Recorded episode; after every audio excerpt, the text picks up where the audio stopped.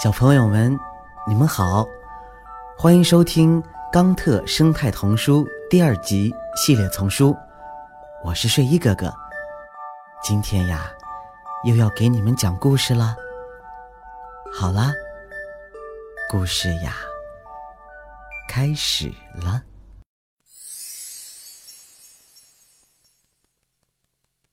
石头造纸，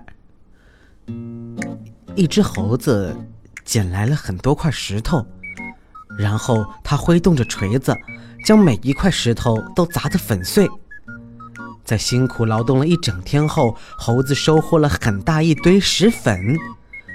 一只猫头鹰开始了它的夜间巡逻，它在上空盘旋，听到猴子在自言自语：“嗯。”它们将会变成纸。猫头鹰怀疑自己听错了，就飞了下来。他问猴子：“嘿嘿，你说这是纸？你一定是搞错了。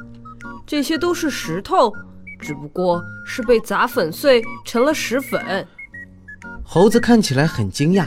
“哦，那您是怎么造纸的呢？”哦，我们的纸是由纤维制成的。纤维有很多种来源，例如可以从快速生长的树木中提取，但问题是这些树木需要从土壤中获得所有养分，还需要喝太多的水。那你有什么办法去解决吗？嗯，我们正在研究竹子。你知道，竹子生长得很快。而且它是一种草，被砍掉之后还会再长出来。将竹子变成纸的过程中需要用水吗？嘿，当然需要。造纸需要用到水，大量的水。好消息是，竹子本身就含有水分。那太棒了。但是我的石头纸根本不需要任何的水。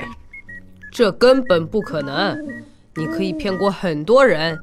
但是我告诉你，纸张是由纤维制成的，而且需要水。嘿嘿，那你应该换换老脑筋了，聪明的猫头鹰。这可不太礼貌，我年轻的朋友。我这辈子还从来没有见过一张不是用纤维制成的纸呢。我这辈子也从来没有碰到过像您这样固执的人。嘿。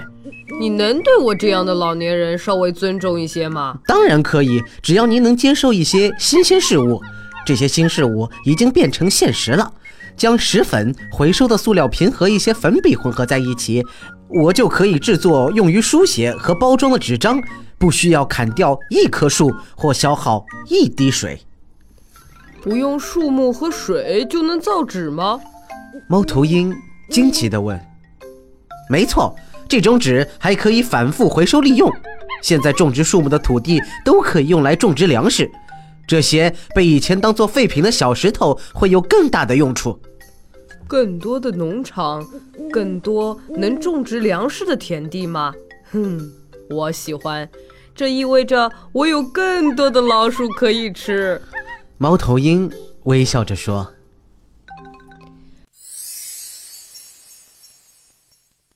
想一想，当你第一次听说一堆石头可以变成纸的时候，你有什么想法？你更喜欢哪一种纸？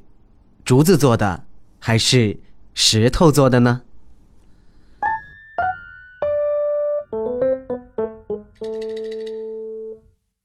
您刚才收听到的是由环保部宣传教育中心引进。